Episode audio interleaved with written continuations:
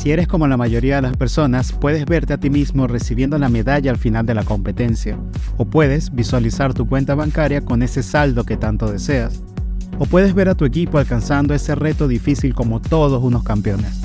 Pero te invito a reflexionar si en esa visualización también puedes observar a la persona en la que debes convertirte para alcanzar esos objetivos. Solemos ver el momento de la victoria, pero obviamos fácilmente el proceso de transformación personal de en quién debes convertirte. No puedes ser el ganador de la competencia sin ser el atleta que logra esos resultados.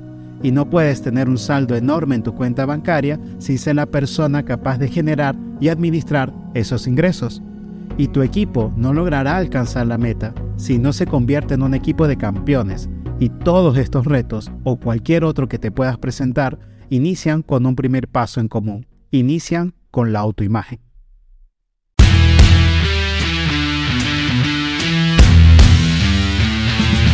Bienvenidos a Líderes Agilistas. Para alcanzar el estado de ganador requieres de toda la ayuda posible y en este espacio encontrarás reflexiones y herramientas que despertarán el líder que llevas dentro de ti, porque sabemos que todos estamos en el mismo ramo de negocio, estamos en el negocio de lidiar con las personas. Por ello, hemos preparado información y herramientas para establecer cimientos en tu camino hacia el éxito. Sin más preámbulos, comencemos.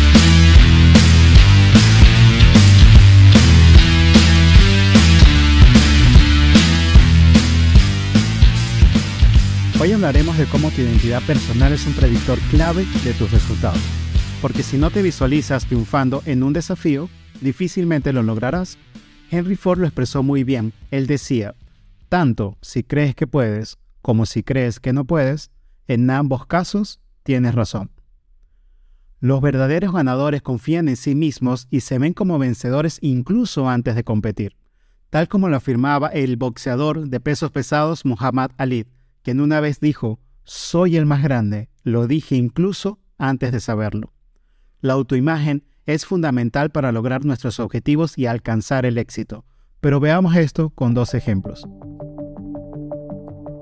El primer ejemplo es el caso de Jack Whittaker, un empresario que se convirtió en el ganador del premio de lotería Powerball en 2002 y recibió la increíble cantidad de 314 millones de dólares. Whittaker se convirtió en una celebridad y es una de las historias principales de cómo la lotería puede destruir vidas. Él decidió donar millones a meseras, iglesias, desconocidos y el club nudista local. Desafortunadamente, su ganancia en la lotería tuvo un efecto negativo en su vida y en su autoimagen. La autoimagen es una de las razones por las cuales el 80% de los ganadores de la lotería se declara en bancarrota en los primeros 5 años. Si la autoimagen de una persona es la de ser pobre, no importa la cantidad de dinero que tenga, seguirá viéndose a sí mismo como pobre.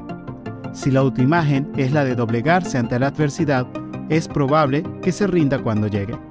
Por lo tanto, es importante trabajar en nuestra autoimagen para evitar estos efectos negativos. En el caso de Whittaker, su autoimagen no le permitió administrar adecuadamente su nueva fortuna. Después de ganar la lotería, Whittaker se vio a sí mismo como alguien que podía hacer cualquier cosa y gastar todo el dinero que quisiera sin consecuencias. Como resultado, se vio envuelto en varios escándalos y problemas financieros, lo que lo llevaron a perder gran parte de su fortuna. El segundo ejemplo es el caso de David Goggins, él es una figura impresionante, conocido por su increíble historia de superación personal. Inició como un niño regordete que sufría bullying y tenía una visión muy negativa de sí mismo. A los 16 años abandonó los estudios y a los 18 entró en el ejército como una única forma de arreglarse la vida. Y después de varios meses de entrar al ejército, le declararon anemia y tuvo que dejarlo. A partir de allí, todo fue cuesta abajo. Comía cada día una caja de donuts y un enorme batido de chocolate. Desayunaba 8 rollos de canela, 6 huevos, 300 gramos de tocino junto con un gran bol de cereales. Goggins, a sus 22 años, llegó a pesar más de 135 kilos. Un día vio el comercial de los Navy SEALs y se entusiasmó en crear un cambio en su vida. Con sobrepeso y en la peor forma física posible, se presentó a la rigurosa prueba de admisión. Se puso a entrenar como un poseído y el primer día no logró correr ni 200 metros continuos. Pero su misión era clara, estaba determinado a pasar por el riguroso entrenamiento de los SEALs. Para hacerlo, Goggins tuvo que cambiar su mentalidad. Tuvo que empezar a creer que era capaz de lograr lo que antes parecía imposible para él.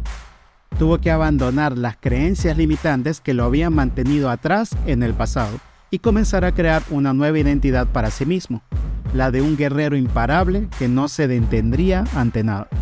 En una entrevista dijo, tienes que enfrentar tus miedos, levantarte y establecer metas.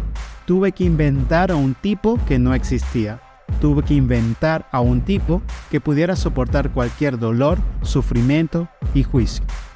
Con el tiempo, Goggins se convirtió en uno de los Navy SEAL más respetados, completando misiones peligrosas y desafiantes en todo el mundo. Pero su carrera militar no fue el final de su historia.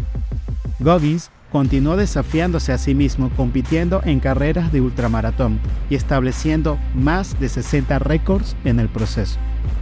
Para llegar a donde quería, tuvo que inventar una persona nueva. El antiguo David ya no servía, tenía que crear una visión nueva de quién quería ser.